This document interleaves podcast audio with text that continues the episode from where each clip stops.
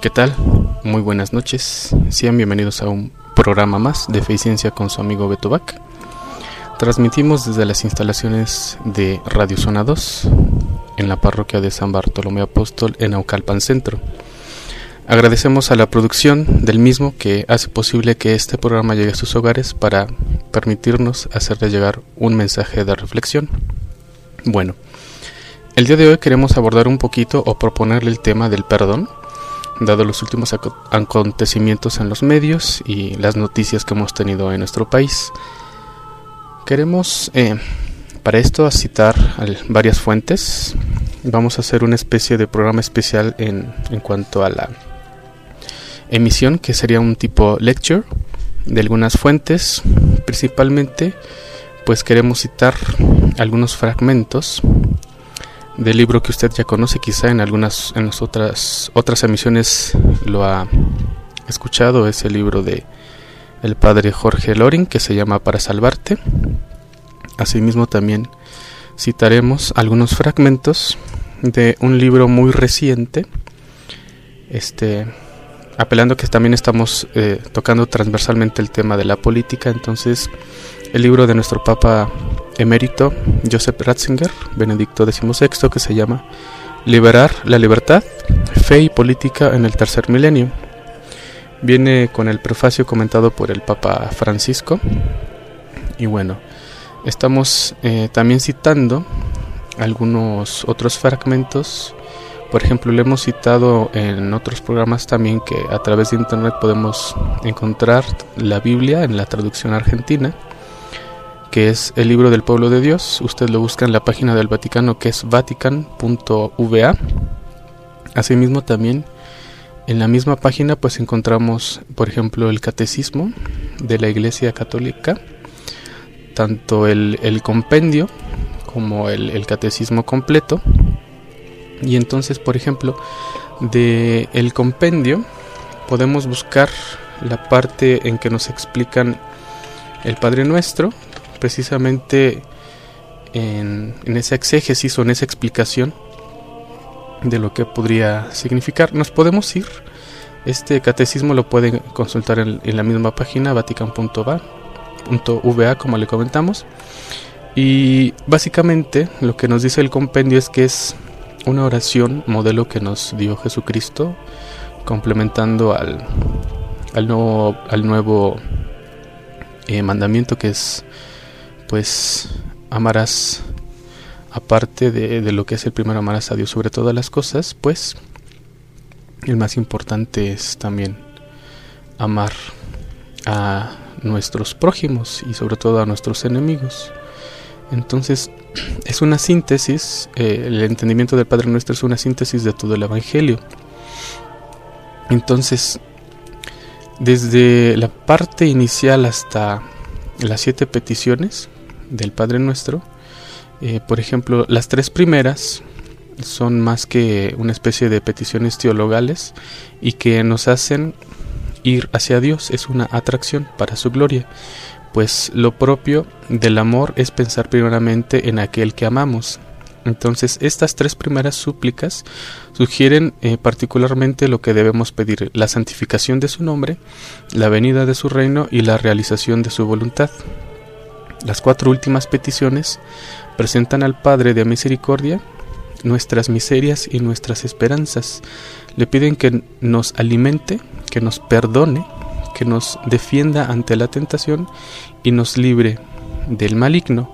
Posteriormente viene eh, la parte desmenuzada de cada una de estas fracciones y eh, como el día de hoy pues queremos tocar o profundizar un poquito desde las diferentes vertientes de lo que puede significar el perdón, pues eh, en la fracción, en el numeral 595, podemos consultar ya sea en este compendio o en la versión completa del catecismo, pues qué es lo que está de forma explicada con base en, en los concilios, en todas las reuniones que ha tenido la Iglesia Católica a través de los siglos, para ir alimentando esta exégesis o esta explicación. Entonces, ¿Cómo es posible el perdón? Dice el numeral 595 con base en el Padre Nuestro. Pues nos dice lo siguiente. La misericordia penetra en nuestros corazones solamente si también nosotros sabemos perdonar, incluso a nuestros enemigos. Entonces, aunque para el hombre parece imposible cumplir con esta exigencia dada la raíz de la cultura hebrea en el que se tiene o se tenía la visión de ojo por ojo, diente por diente, aquí la propuesta es totalmente opuesta, porque nos hace enfocarnos hacia que ahora el corazón, que es el que entrega el Espíritu Santo, puede, gracias al ejemplo de Cristo, pues amar a tal grado, a tal extremo, y ese amor, que en otras traducciones significa caridad, pues tiene la posibilidad de cambiar la herida en compasión, transformar la ofensa en intercesión y por lo tanto el perdón participa de la misericordia divina y es una cumbre de la oración cristiana. En ese sentido, pues podemos inferir que hay mayor grandeza en el perdón, en el, en el dar el perdón mismo, que en el exigirlo, ¿no? Como pudiésemos haber escuchado en las noticias de los últimos días. Bueno, pues entonces eh, esta manera de, empezar a, a, ejercer un perdón en lugar de exigirlo, pues deriva precisamente porque si nosotros decimos, Padre, perdona nuestras ofensas, pues entonces esto deriva a que nosotros también con base en cómo el Padre va a ser misericordioso, pues también nosotros podemos y seremos capaces de perdonar a los que nos ofenden. Entonces, al pedir a Dios, a Dios Padre que nos perdone, nos reconocemos ante Él pecadores, pero confesamos al mismo tiempo su misericordia, porque en su Hijo y mediante los sacramentos obtenemos la redención, la remisión de nuestros pecados, como está escrito en, en Colosenses 1, 14 podríamos decir, con base también en el catecismo, que ahora bien, pues esta, nuestra petición, será atendida a condición de que nosotros, antes, hayamos por nuestra parte, pues perdonado. Y entonces esta sección, como está en su mayor parte el Padre Nuestro resumido e integrado todo el mensaje del Evangelio, pues podemos inferir que así como nos pone el ejemplo Jesús a través del Padre, a través de, que nos presenta el mismo Jesucristo a su Padre, y la manera de pedirle a Él misericordia está en nosotros también, en transferir esa enseñanza que hemos recibido, por ejemplo, por el ejemplo mismo de Jesucristo, pues a perdonar a los demás y no a exigir un perdón. ¿Por qué? Lo tenemos en el ejemplo mismo de Jesucristo.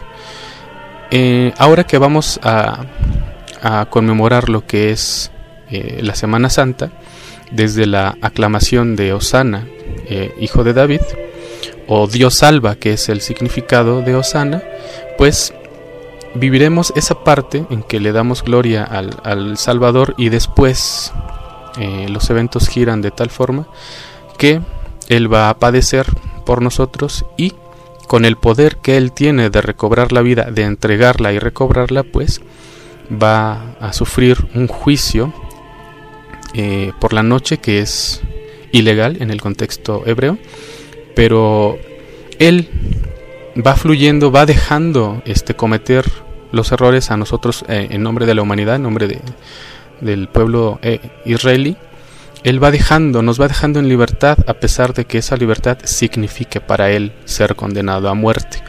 En ese contexto, pues quien está amando es Él.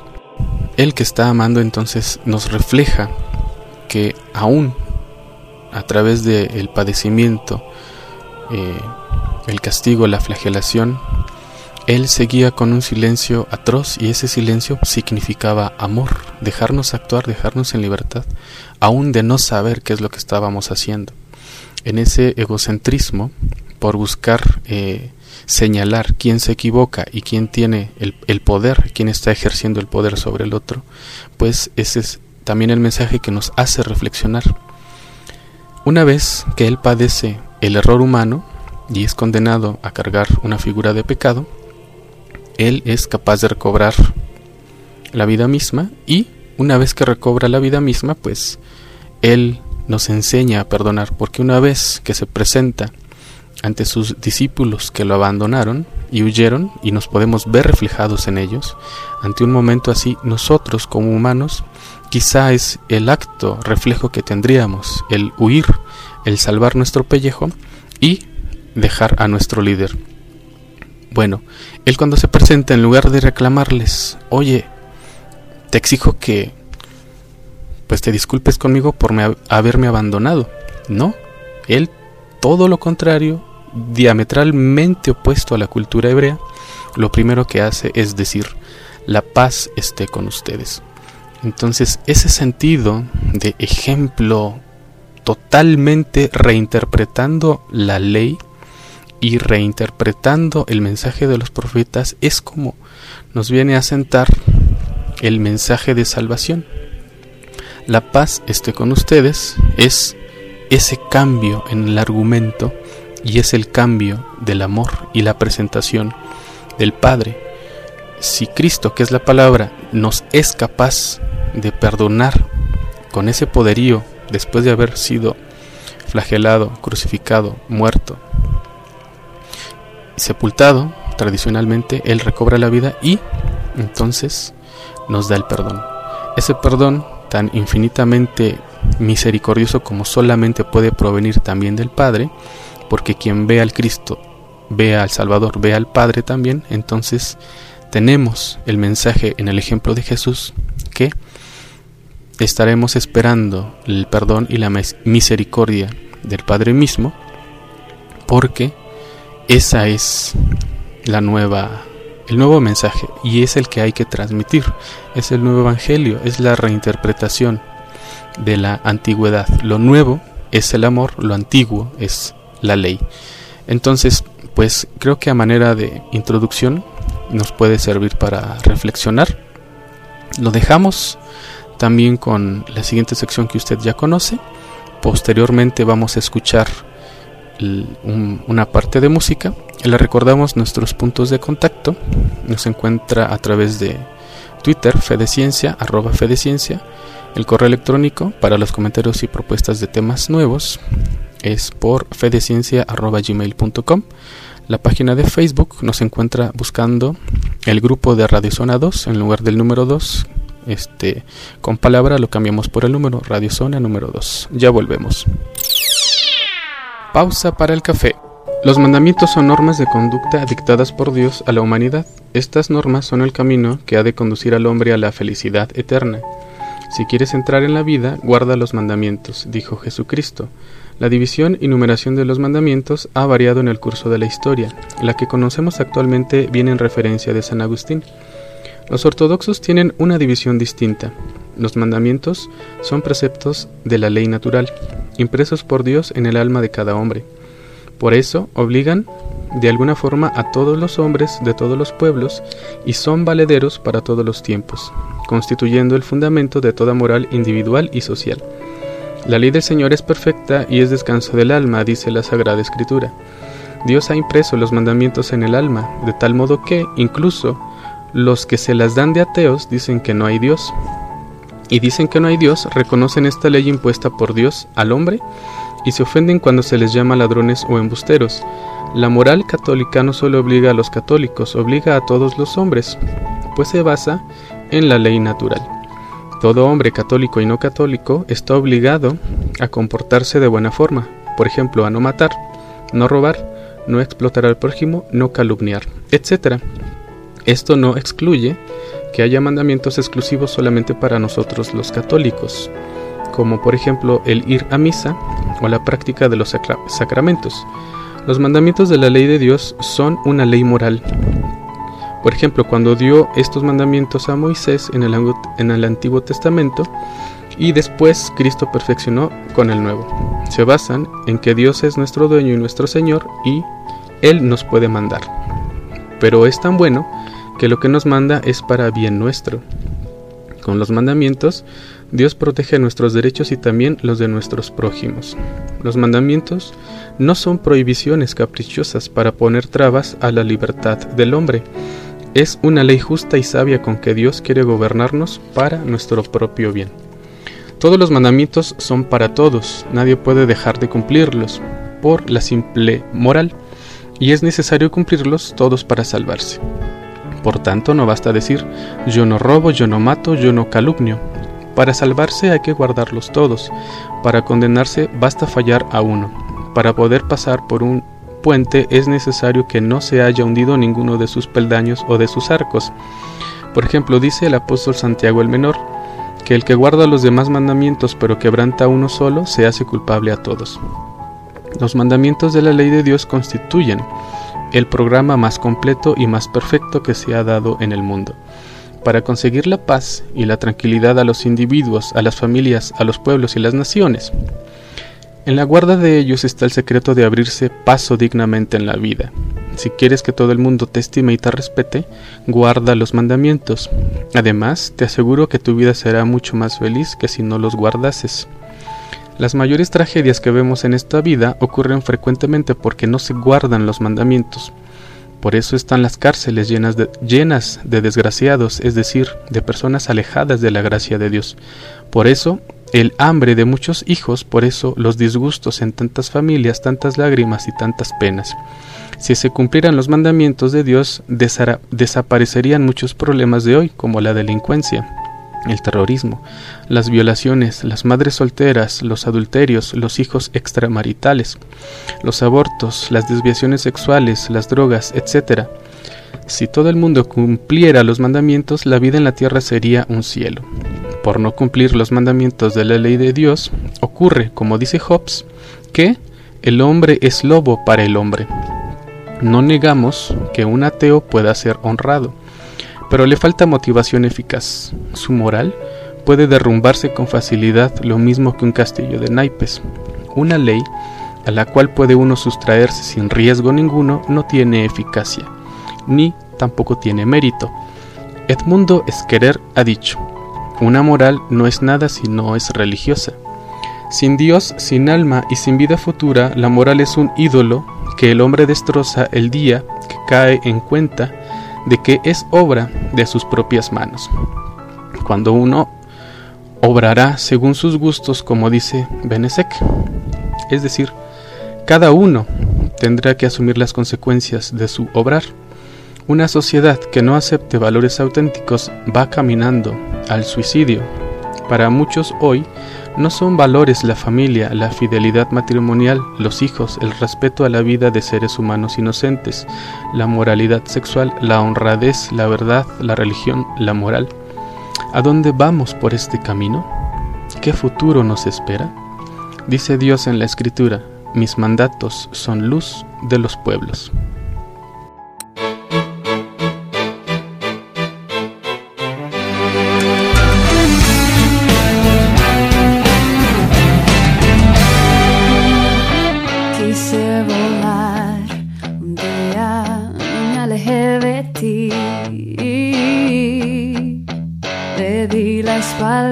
Tu amor se me olvidó. Que un todo lo diste por mí, que de dolor sangraba tu corazón. Y cambié mi rumbo, viví como lo pide el mundo, hasta entender que sin ti caía en el abismo, me perdía en quise volar. Esta vez hacia ti, me concediste tu perdón, recibiste mi corazón y viniste a mi encuentro con tus brazos abiertos.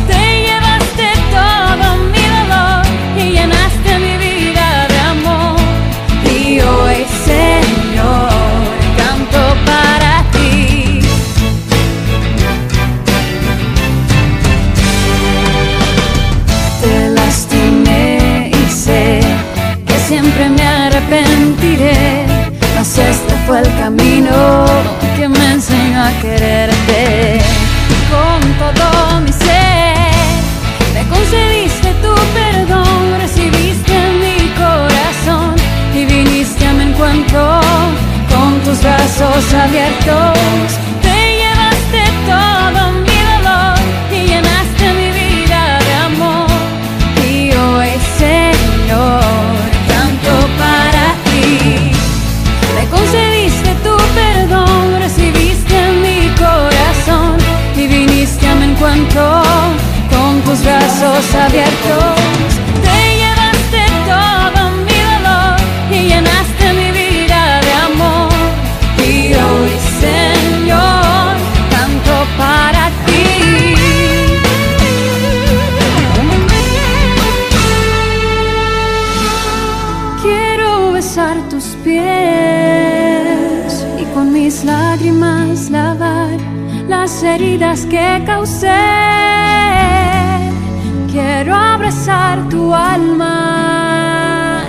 habitar en tu hogar por la eternidad. Me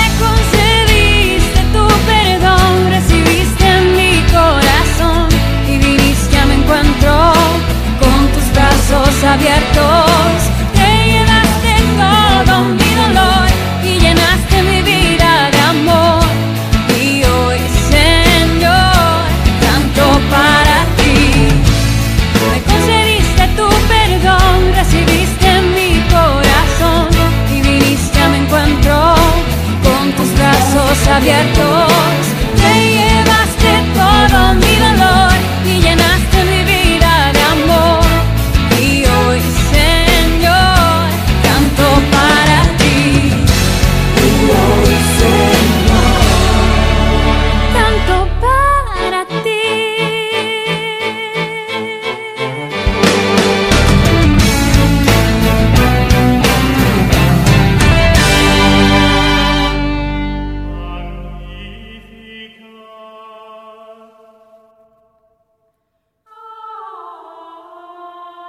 El reconocimiento de Dios no se opone en todo modo alguno a la dignidad humana, sino que es su fundamento. Cuando el hombre organiza el mundo sin Dios, acaba organizando una sociedad contra el hombre.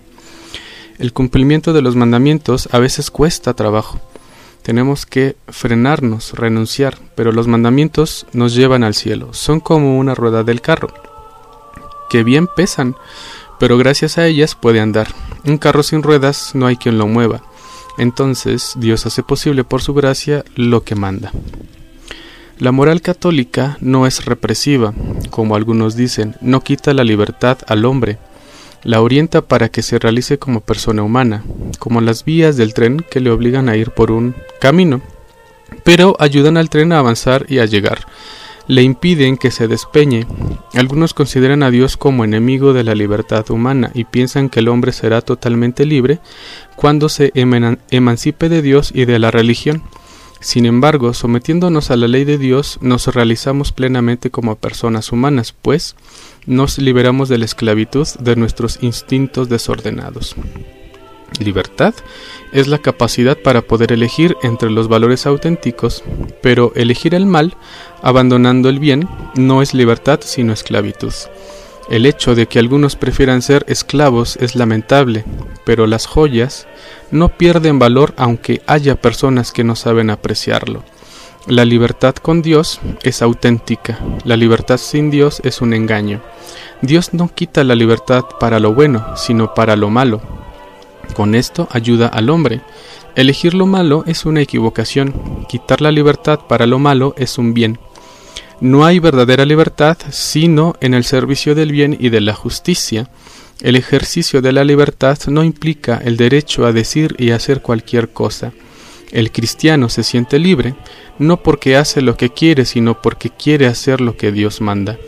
Obedece a Dios libremente sin coacción.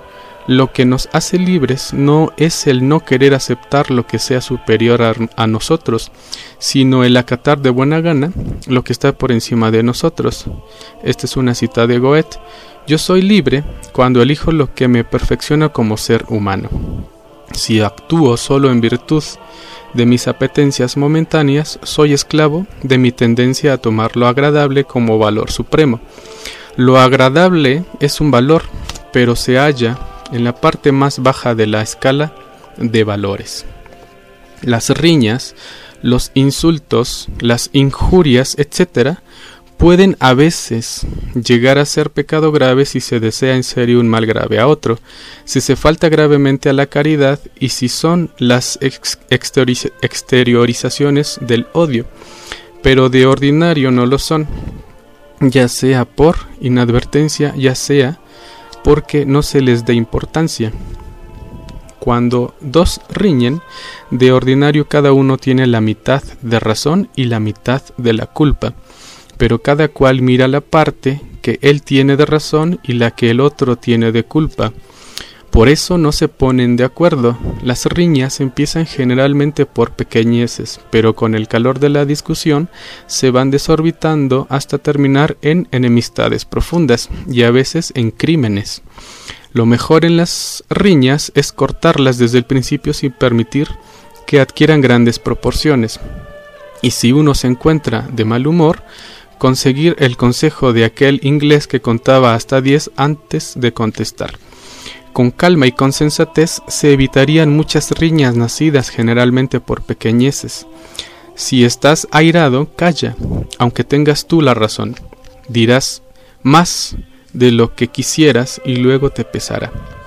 Nunca te arrepentirás de haber callado. En cambio, ¿cuántas veces quisieras poder sujetar las palabras que lanzaste a volar? ¿Y esto ya no es posible? Un diálogo sincero es difícil.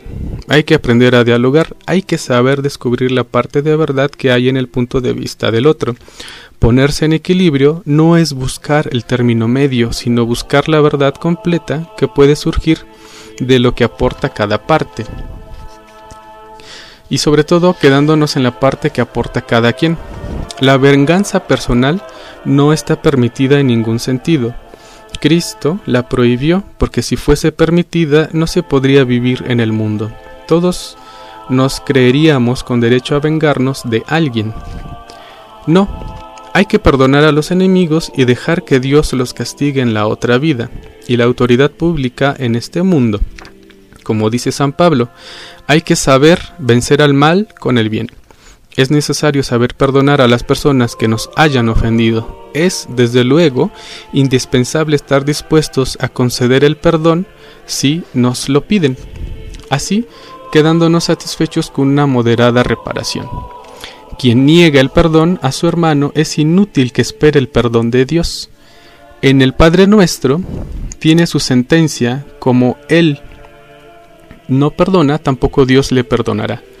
Entonces, lo dijo Jesucristo, y no seamos fáciles de echar al otro toda la culpa.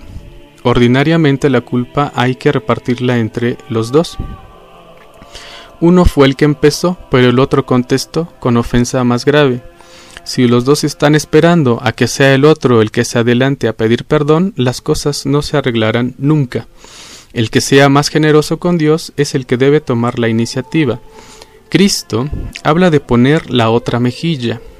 Es una fórmula oriental hiperbólica para dar a entender que debemos estar dispuestos al perdón, pero no es para que lo entendamos al pie de la letra. El mismo Cristo, al ser abofeteado, no puso la otra mejilla, sino que respondió con toda energía, verdad y dominio y justicia propia.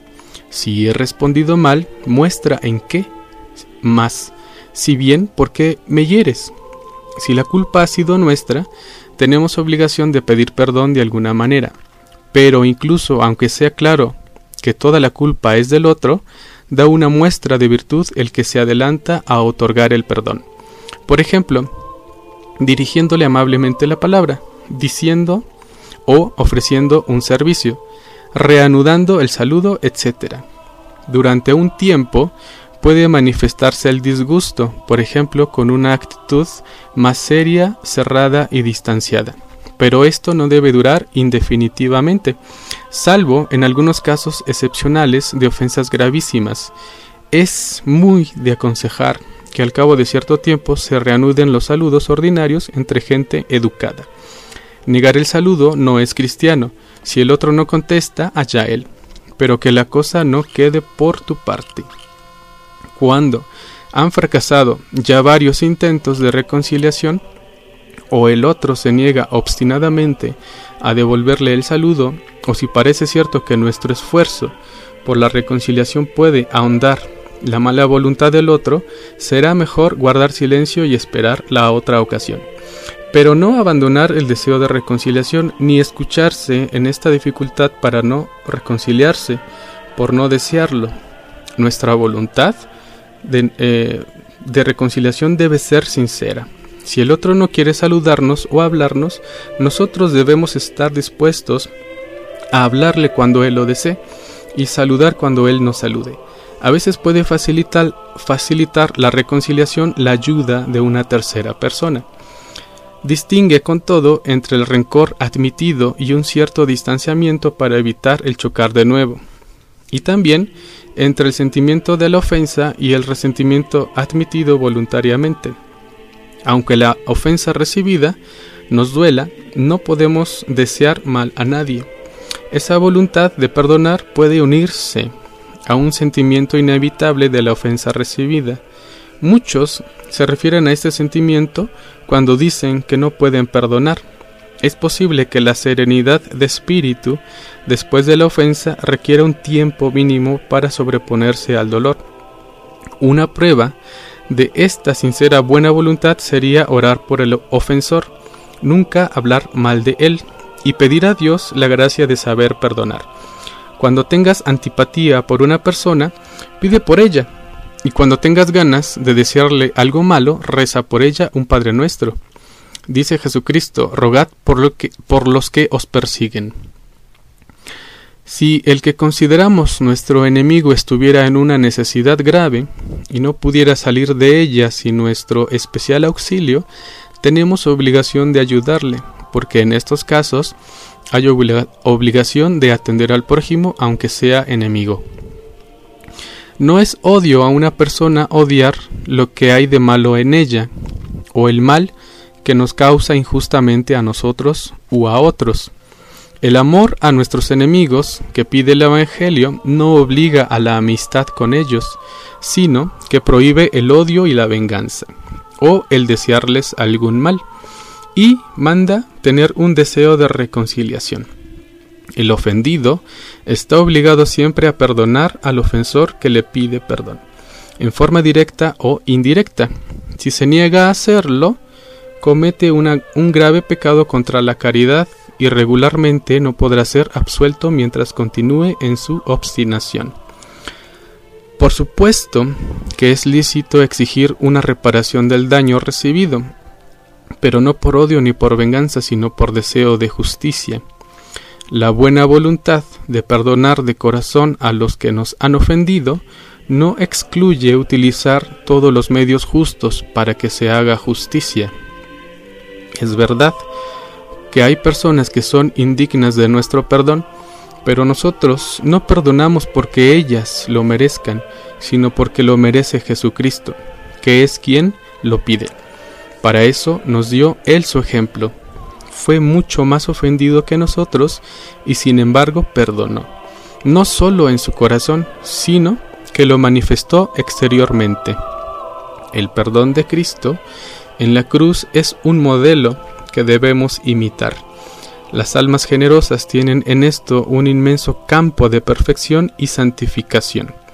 El mundo de los hombres no puede hacerse cada vez más humano si no introducimos el perdón, que es esencial en el Evangelio, en las relaciones de unos con los otros.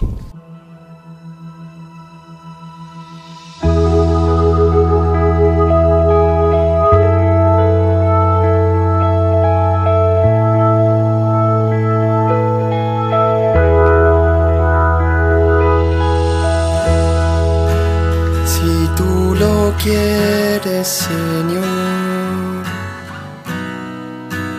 puedes sanarme. Porque tú tienes el poder para sanarme. Si tú lo quieres, Señor sanarme. Porque tú tienes el poder para sanarme.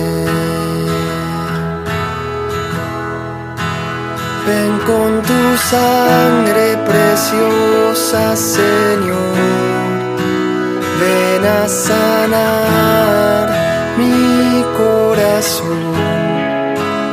Te necesito, te necesito, mi Señor.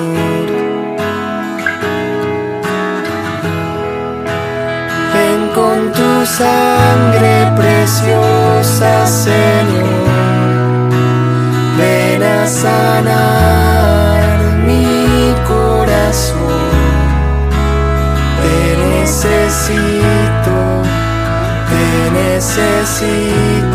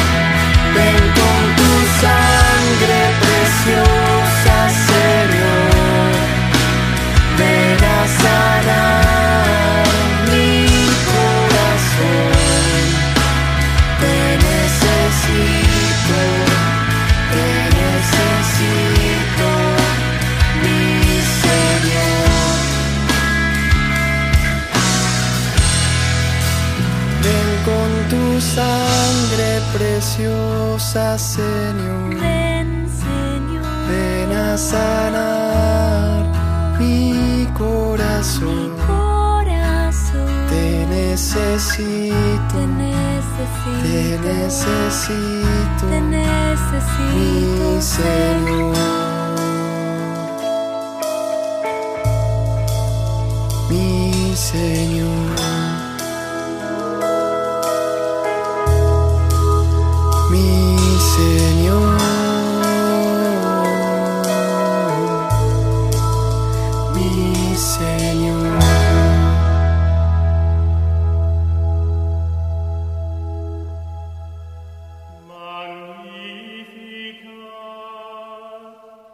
Las nuevas formas de poder y nuevas cuestiones sobre su ejercicio.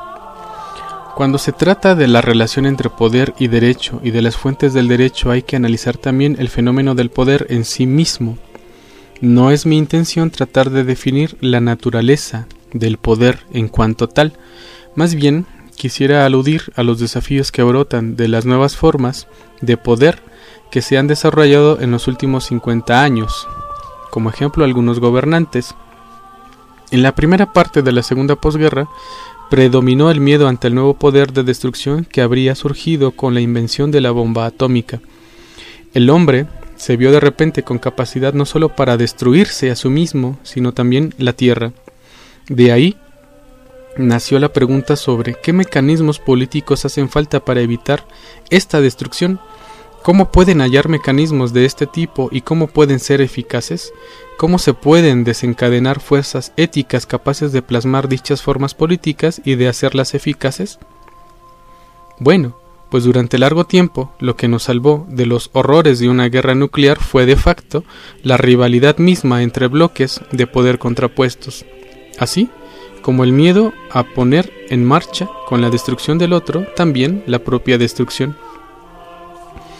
Entonces, la limitación recíproca de los poderes y el miedo a sucumbir resultaron ser fuerzas de salvación. Ahora, lo que nos, lo que nos atormenta ya no es tanto el miedo a una gran colisión, un gran conflicto, cuando el miedo ante un terror omnipresente capaz de golpear y actuar en todas partes.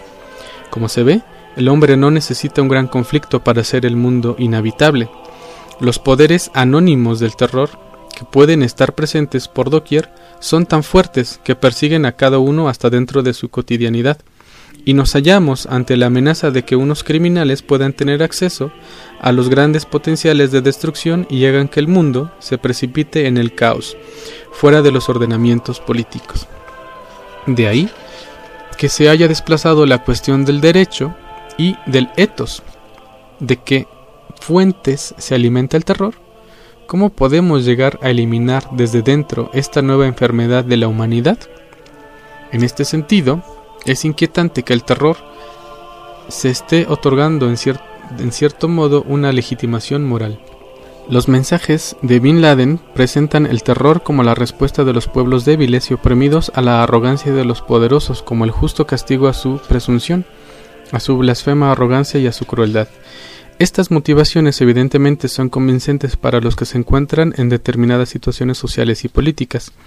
La acción terrorista es presentada también como defensa de la tradición religiosa contra la impiedad de la sociedad occidental. En este momento aflora una cuestión sobre la que tendremos que volver. Si el terrorismo se nutre también de fanatismo religioso y lo hace, ¿es la religión fuerza de curación y de salvación?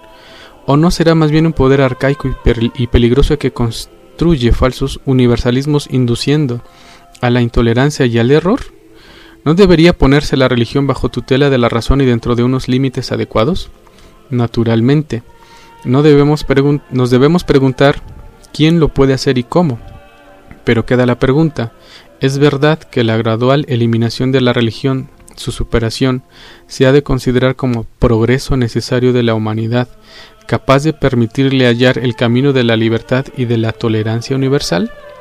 Mientras tanto, asoma otra forma de poder que a primera vista parece puramente benéfico y digno de toda aprobación, pero que en realidad podría convertirse en una nueva amenaza para el hombre.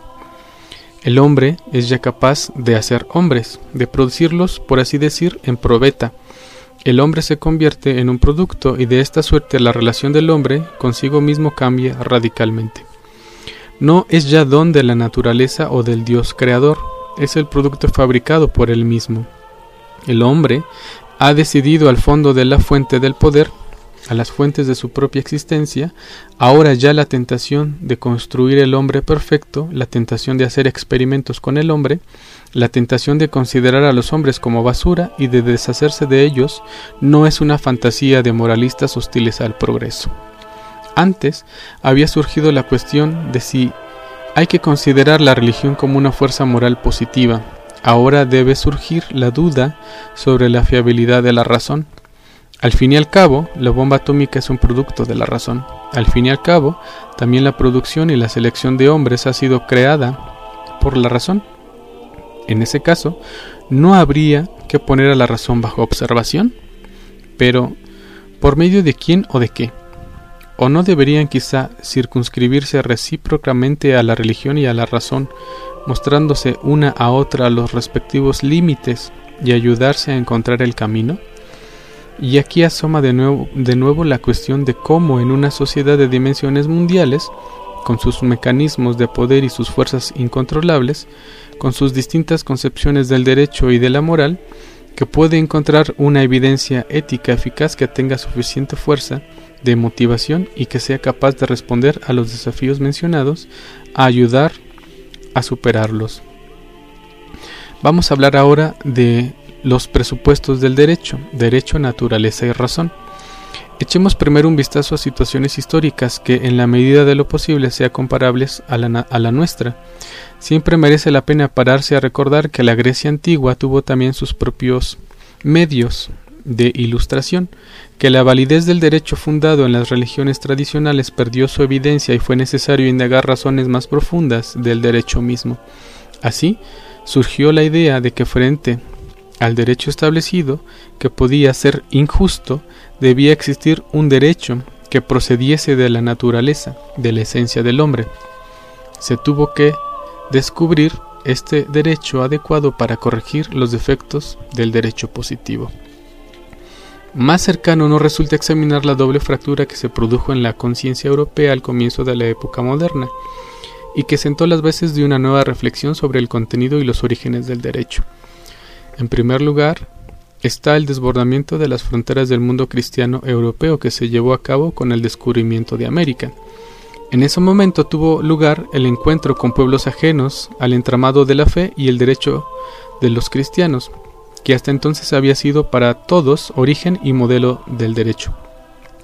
En el terreno jurídico no había nada en común con aquellos pueblos, pero ¿eso significaba que carecían de leyes?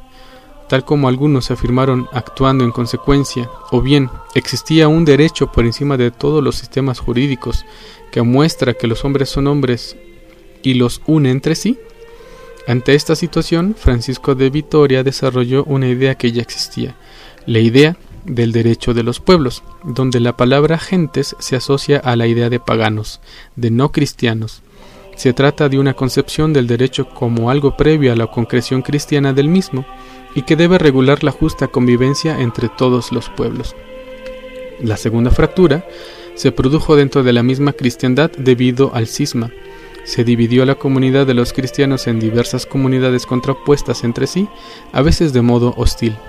Y de nuevo fue necesario desarrollar una noción de derecho previa al dogma, una base jurídica mínima que no se apoyase en la fe, sino en la naturaleza, en la razón humana. Hugo Grocho, Samuel von Pufendorf y otros elaboraron la idea del derecho natural como derecho de la razón, que valora la razón como el órgano de la construcción de un derecho común por encima de las fronteras de la fe. El derecho natural ha, ha, seguido siendo, sobre todo en la Iglesia Católica, el argumento con el cual se apela a la razón común en el diálogo con la sociedad laica, y con las demás comunidades religiosas y se buscan las bases para un entendimiento sobre los principios éticos del derecho de una sociedad laica y pluralista. Pero este instrumento por desgracia ha dejado de ser fiable y por eso en esta conversación mía no quiero basarme en él. La idea del derecho natural presuponía un concepto de naturaleza en el que la naturaleza y la razón se entrelazaban y en el que la naturaleza misma era racional. Al prevalecer la teoría de la evolución, esta concepción de la naturaleza se ha quebrantado. La naturaleza en cuanto tal no es racional, se nos dice, aunque haya en ella comportamientos racionales. Este es el diagnóstico evolucionista que hoy día parece indiscutible. De las distintas dimensiones del concepto de naturaleza en que se basa originariamente el derecho natural, solo ha quedado la que Ulpiano, a comienzos del siglo III, después de la era común, formulaba con esta expresión ius, natura, ius naturae est quod natura omnia animalia docet. El derecho natural es aquel que la naturaleza enseña a todos los animales. Pero esto no basta para nuestra indagación, que no se refiere a todos los animalia, sino a la cuestión específicamente humana. Sobre todo porque ha surgido de la razón del hombre y que no pueden resolverse sin recurrir a la razón.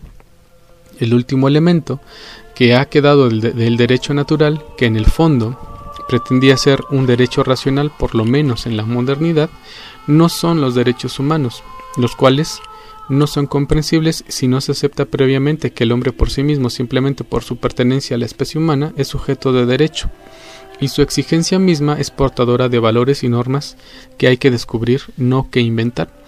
Quizás hoy habría que complementar la doctrina de los derechos humanos con una doctrina de los deberes humanos y los límites del hombre. Y esto podría ayudar a replantear, en otros términos, la cuestión de si puede existir una razón de la naturaleza y por consiguiente un derecho de la razón aplicable al hombre y a su lugar en el mundo. Esta cuestión habría que afrontarla e interpretarla a escala intercultural. Para los cristianos tiene que ver con la creación y el creador. En el mundo hindú correspondería al concepto de Dharma, la ley interna del ser, en la tradición china a las ideas y a los mandatos celestiales. Antes de llegar a ninguna conclusión quisiera ahondar algo más en lo que acabo de indicar. Me parece que hoy es indispensable la dimensión intercultural para plantear la discusión sobre las cuestiones fundamentales acerca del hombre, que no se puede entablar pura y simplemente entre cristianos ni únicamente dentro de la tradición racionalista occidental. Es cierto que ambas perspectivas consideran como universal su autocomprensión y quizá de jure lo sea, sin embargo de facto deben reconocer que solo son aceptadas e incluso comprensibles en determinados sectores de la humanidad. Aunque también es verdad que el número de las culturas concurrentes es mucho más limitado de lo que a primera vista pudiera parecer. Es importante sobre todo tener en cuenta que dentro de los distintos ámbitos culturales ya no hay uniformidad, todos están marcados por tensiones radicales en el seno de su propia tradición o nacionalismo. En Occidente esto salta a la vista y aunque la cultura laica rigurosamente racional ocupa un papel preponderante y se concibe a sí misma como el, elemento unificador, lo cierto es que la comprensión cristiana de la realidad sigue siendo una fuerza activa. A veces estos dos polos opuestos están más cerca o más lejos entre sí y más o menos dispuestos a aprender el uno del otro o a rechazarse recíprocamente. También el ámbito cultural islámico se caracteriza por tensiones semejantes y presenta un arco muy amplio, que va desde el absolutismo fanático de un Bin Laden hasta posiciones abiertas de racionalidad tolerante. El tercer gran ámbito cultural, el indio o más exactamente el ámbito cultural del hinduismo y el budismo, están también sujetos a tensiones parecidas, aunque no tan dramáticas, al menos tal como no tal como las vemos nosotros. También estas culturas se hallan expuestas tanto a la pretensión de la racionalidad occidental como a la fe cristiana. Y la fe cristiana las interpela. Ambas están presentes en sus ámbitos y asimilan tanto a una como a la otra de modos muy variables, aunque sin dejar de mantener su propia identidad. Completan el panorama las culturas tribales africanas y también las culturas tribales latinoamericanas, incitadas por ciertas teologías cristianas. Estas ponen en cuestión la racionalidad occidental, pero también la pretensión universal de la revelación cristiana. ¿Qué se deduce de todo esto? En primer lugar, me parece una falta de universalidad de facto, que las dos grandes culturas de Occidente, la cultura de la fe cristiana y la de la racionalidad laica, por más que ambas, cada una a su modo, influyan en todo el mundo y en todas las culturas, pues la cuestión del colega de Teherán, citada por Habermas, parece de una particular importancia, a saber, si desde el punto de vista de la comparación de culturas y de la sociología de la religión, la secularización europea no sea un camino particular que necesita revisión. Yo no reduciría en absoluto la cuestión, al menos no necesariamente tal como hicieran Carl Smith, Martin Heidegger y Levi Strauss a la situación europea cansada, por así decir, de la racionalidad. Lo cierto es que nuestra racionalidad laica, por más que pueda parecer evidente a nuestra razón educada al estilo occidental, no es comprensible de toda ratio, en el sentido de que como racionalidad encuentra límites en su intento de hacerse inteligible. De hecho, su evidencia está ligada a determinados ámbitos culturales y debe reconocer que, tal como es, no es reproducible en el conjunto de la humanidad y en consecuencia tampoco puede ser plenamente operativa a escala global. Finalmente, en otras palabras, no existe fórmula universal racional o ética religiosa en la que todos puedan estar de acuerdo y en la que todo pueda apoyarse. Por eso mismo, la llamada ética mundial continúa siendo una abstracción.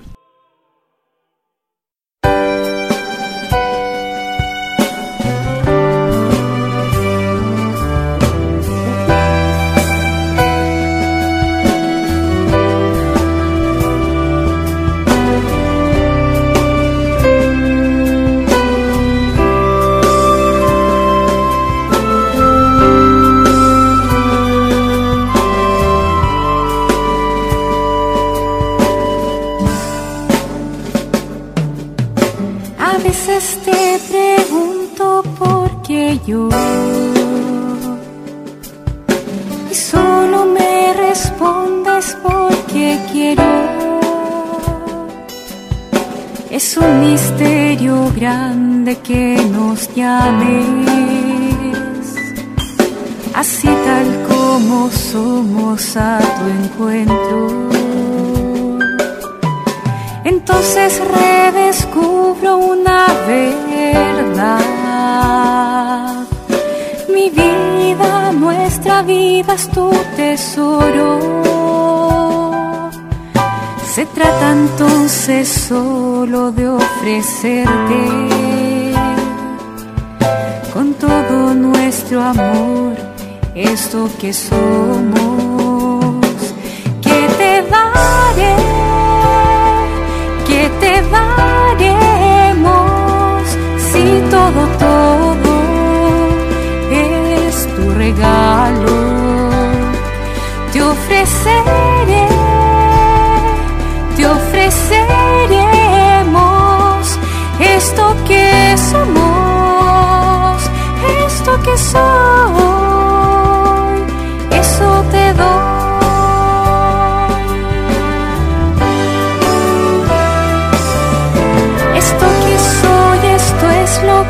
te doy. Esto que somos es lo que te damos. Tú no desprecias nuestra vida humilde. Se trata de poner todo en tus manos. Aquí van mis trabajos y mi fe. Mis mates, mis bajones y mis sueños. Y todas las personas que me viste.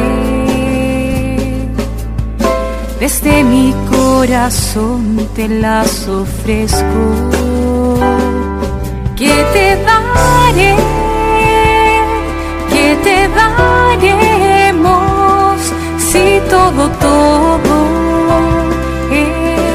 Regalo. Ofreceré,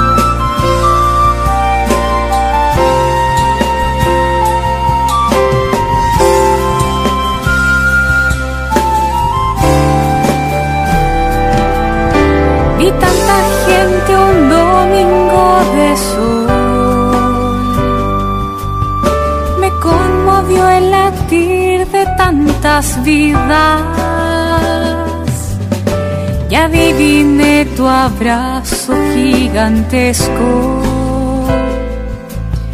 Y sé que sus historias recibías.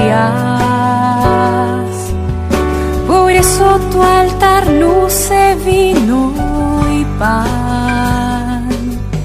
Son signo y homenaje de la vida. Misterio de ofrecerte y recibirnos. Humanidad que Cristo diviniza. Que te daré que te daremos si todo, todo es tu regalo. Te ofreceré, ofreceremos